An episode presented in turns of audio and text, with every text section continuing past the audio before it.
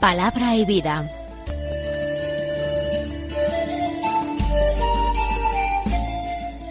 Con el padre Manuel Horta desde Sevilla.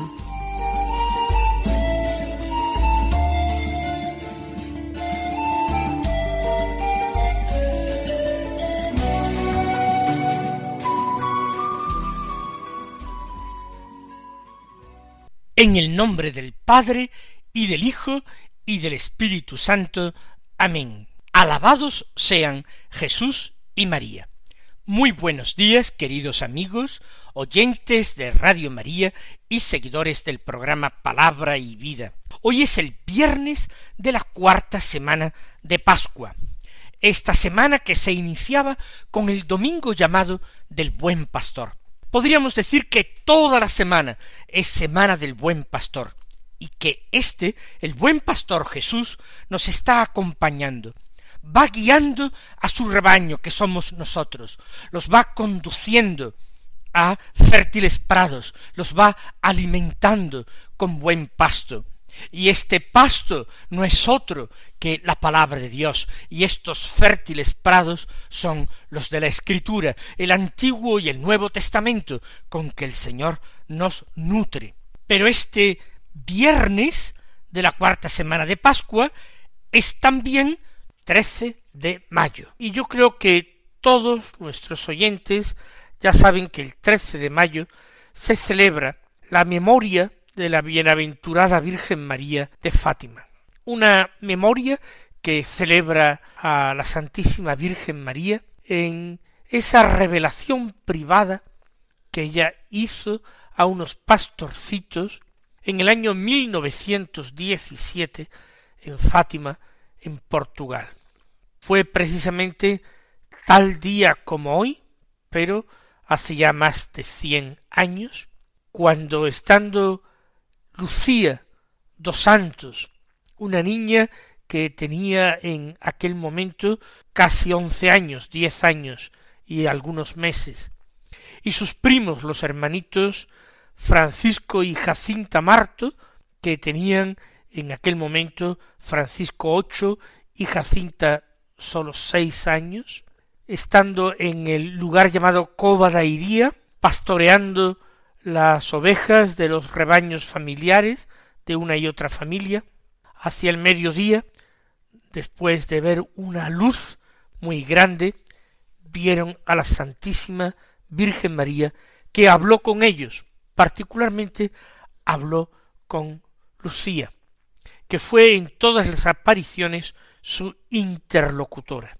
Y la Virgen le pidió que durante seis meses consecutivos fueran a aquel lugar el día trece, cosa que ellos cumplieron menos en el mes de agosto, en que fueron inicuamente secuestrados por el alcalde de Vilanova de Urem, se los llevó el mismo día trece de agosto y los tuvo allí en su casa y también incluso metiéndolos en el calabozo retenidos durante varios días. Sin embargo, el día diecinueve de ese mes también la Virgen se les volvió a aparecer en el lugar más cercano todavía a sus casas, llamado los Baliños o Vallecitos, donde vieron también a la Virgen. La última aparición tuvo lugar el 13 de octubre de aquel año 1917. Y a la Virgen a la que le habían pedido los pastorcitos unas prueba, un signo de la verdad de aquellas apariciones, puesto que mucha gente los insultaba, les amenazaba, incluso Lucía había tenido que sufrir vejaciones físicas, pues que le diese una prueba. Y se produjo el famoso y multitudinariamente contemplado milagro del sol, en que una multitud cercana o en torno a cincuenta mil personas vio al sol girar de una manera vertiginosa y lanzando destellos de distintos colores hasta que parecía finalmente que el sol se desprendía del cielo y se precipitaba sobre la tierra, lo que hizo que muchísimas personas gritaran de terror y se arrodillaran suplicando misericordia por sus pecados, incluso confesando estos a voz en grito. Fue quizás el milagro con más espectadores que ha tenido toda la historia de la Iglesia.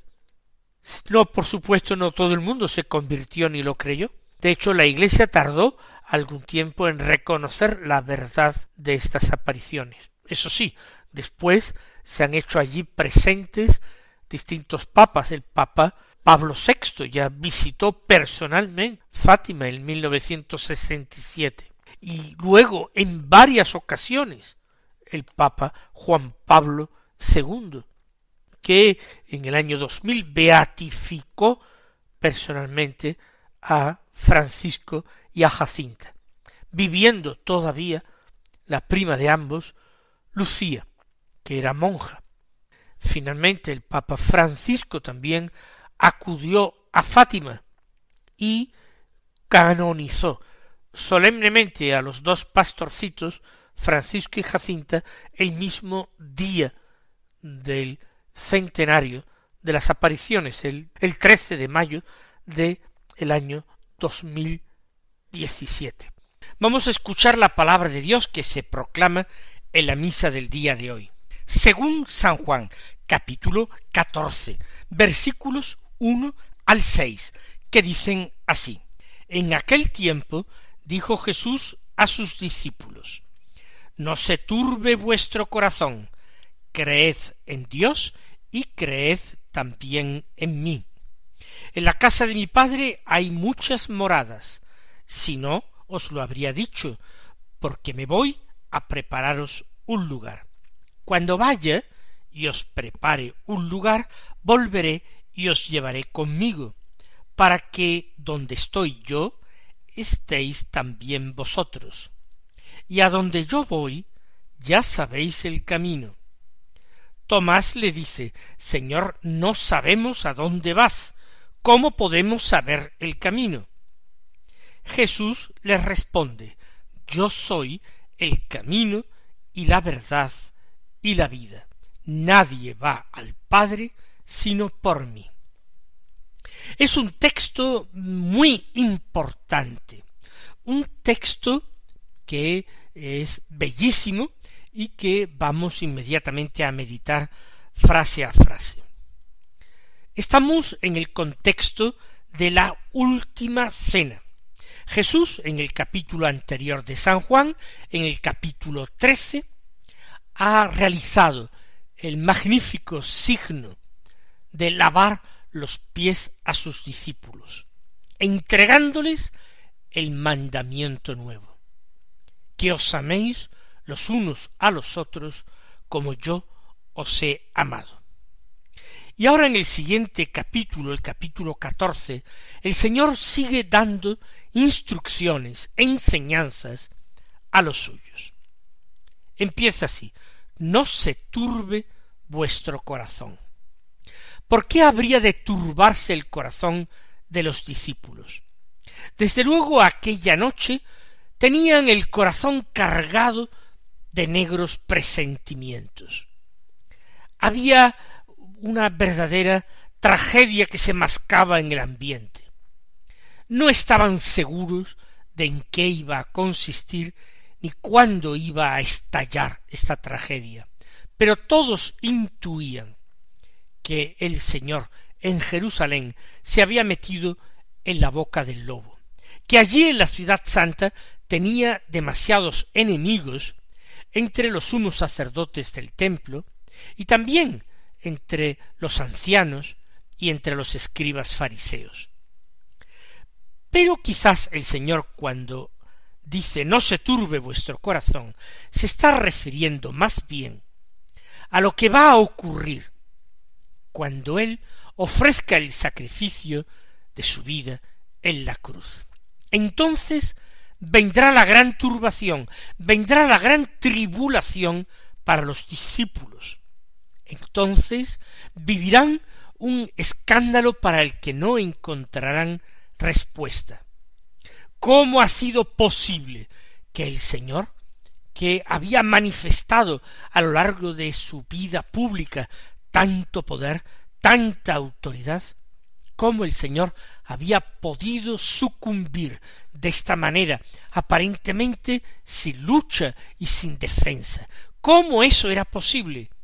¿Cómo Dios mismo desde el cielo no había intervenido para salvar a su Hijo muy amado? ¿Cómo era eso posible? Los apóstoles tienen todavía que asentar en sus corazones las enseñanzas de Jesús todavía no las comprenden, quizás las han retenido en su memoria. Eran palabras del Señor bien amado, del Señor reverenciado, pero todavía no las han comprendido a fondo. No se turbe vuestro corazón, dice Jesús. ¿Y cómo sería posible evitar ese escándalo, el escándalo de la cruz? ¿Cómo podría ser posible evitar esta turbación intensa? Pues por medio de la fe. Es lo que recuerda el Señor. Creed en Dios y creed también en mí. Hay que creer en Dios para creer en sus planes, fiarse de ellos. Creer en Dios implica aceptar que Él es providente, y que Él dispone todas las cosas según un orden admirable, tendente siempre hacia un fin que Él tiene previsto.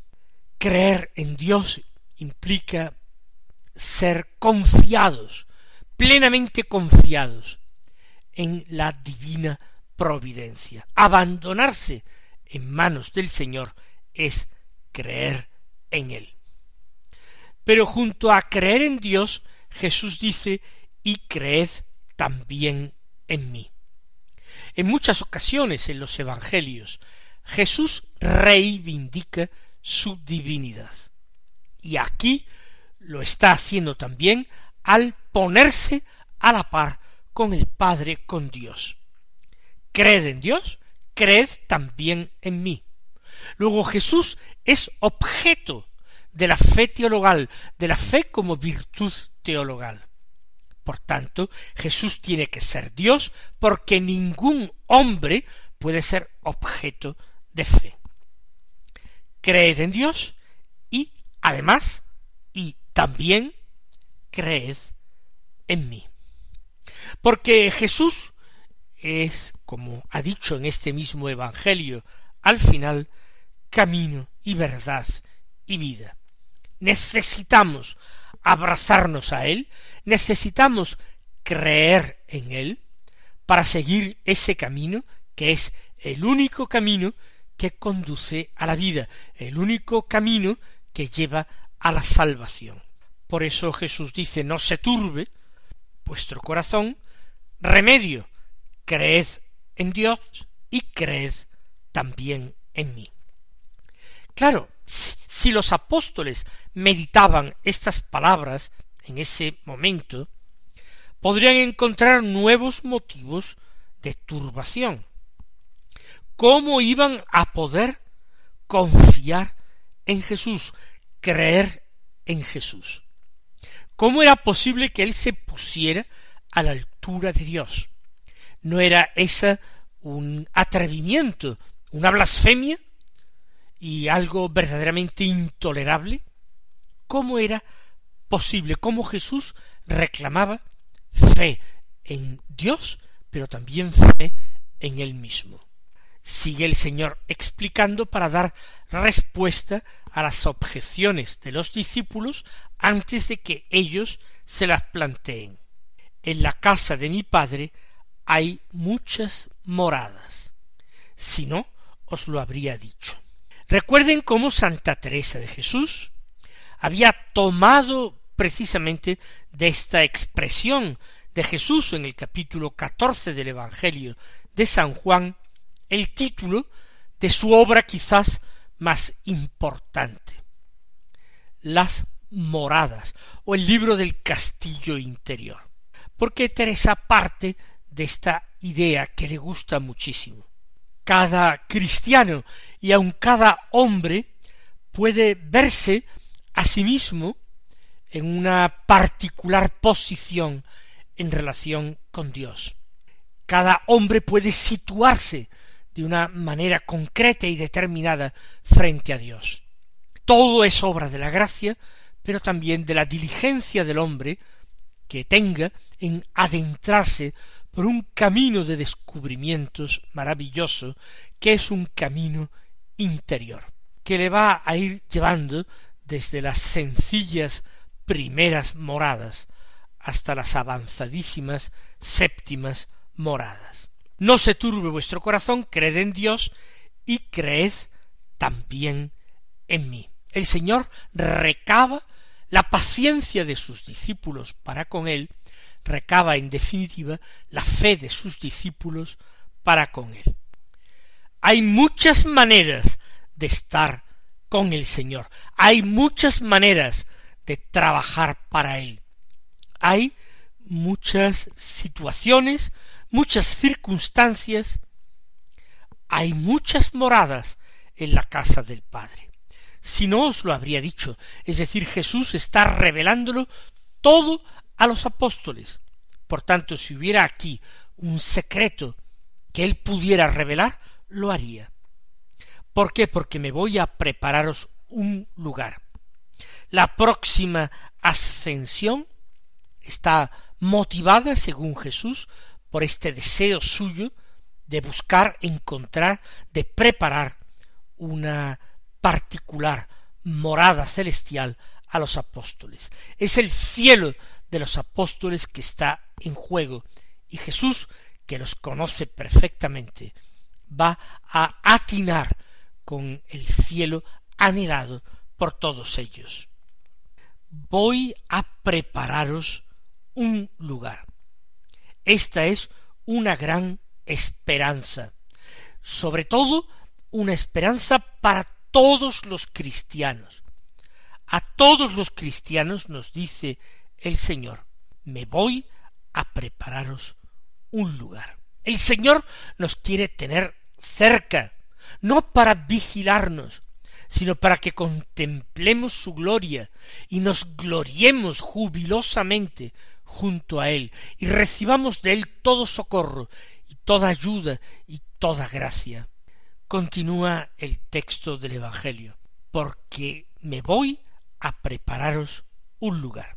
Así pues, los apóstoles no tienen que lamentar amargamente el fracaso de la aventura humana de Jesús. El Señor lo dice clara y abiertamente, me voy a prepararos un lugar.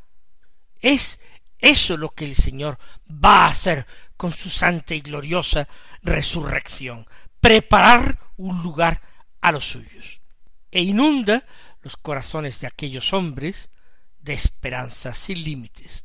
Cuando vaya y os prepare un lugar, volveré y os llevaré conmigo, para que donde estoy yo estéis también vosotros. Donde esté yo, estéis también vosotros. Esa es nuestra morada en la gloria, ese es nuestro lugar en el paraíso, donde esté Jesús, para así poder contemplar la gloria del Señor, la gloria de la que el Padre le reviste. Somos del Señor en vida y en muerte, pues si somos del Señor en vida y en muerte, tenemos que estar con Él en la eternidad. Pero la última frase que Jesús pronuncia les vuelve a sumergir en dudas, y en dudas llenas de temor y de amargura. Porque después de decir todo esto, Jesús añade, y a donde yo voy, ya sabéis el camino. Y ellos, en aquel momento al menos, no conocían cuál era el camino.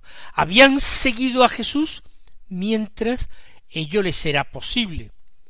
Caminar de Galilea a Samaria, de Samaria a Judea, ir hacia el este del país, atravesar el Jordán, ir hacia la costa mediterránea, subir hacia el norte al corazón de Siria, bajar hasta la frontera con el desierto del Negev que limita ya con Egipto, todo eso era posible.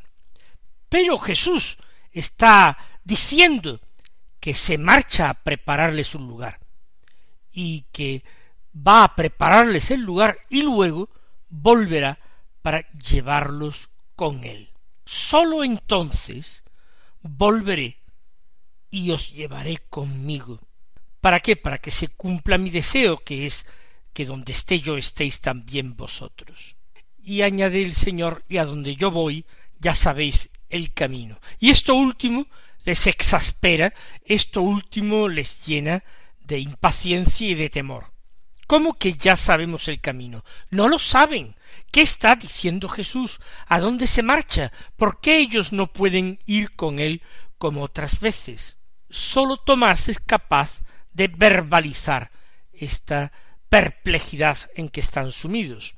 Este apóstol dice Señor, no sabemos a dónde vas, ¿cómo podemos saber el camino? Si no se conoce la meta a la que uno se dirige, difícilmente se podrá trazar el rumbo. No sabemos a dónde vas, no podemos saber el camino. Y estas palabras de Tomás desencadenan una de las más maravillosas, perfectas y completas revelaciones de Jesús en los Evangelios. Jesús le responde Yo soy el camino y la verdad y la vida. No hay que buscar ningún camino lejos de mí. Jesús concentra en su persona toda la buena noticia, la condensa en sí mismo. Por tanto, yo soy el camino. Lo sabíais, aunque no eres capaces de atinar a decirlo. Tomás se equivoca y sin embargo es muy bueno que tome la palabra que exprese lo que siente, porque de esta manera permite que el Señor se siga explayando y explicando las cosas a sus discípulos. Él dice Señor, no sabemos a dónde vas, ¿cómo podremos saber el camino? En la lógica humana el razonamiento es perfecto. Para Dios no existe ya esta lógica impecable. En Jesús solamente subsiste la lógica del amor al Padre y a los hermanos. No sabemos a dónde vas, ¿cómo podemos saber el camino? Y la última revelación de Jesús, que ¿cómo podemos saber el camino? Yo soy el camino y la verdad y la vida. Nadie va al Padre sino por mí. Vamos a dar gracias al Señor porque se nos da y se queda con nosotros como camino y como verdad y como vida. Se impone en nuestras manos para que lo amemos, para que lo investiguemos, para que lo sigamos. Por eso el Señor, tras decir yo soy el camino y la verdad y la vida, añade nadie va al Padre sino por mí. Mis queridos hermanos, que el Señor os colme de bendiciones y hasta mañana si Dios quiere.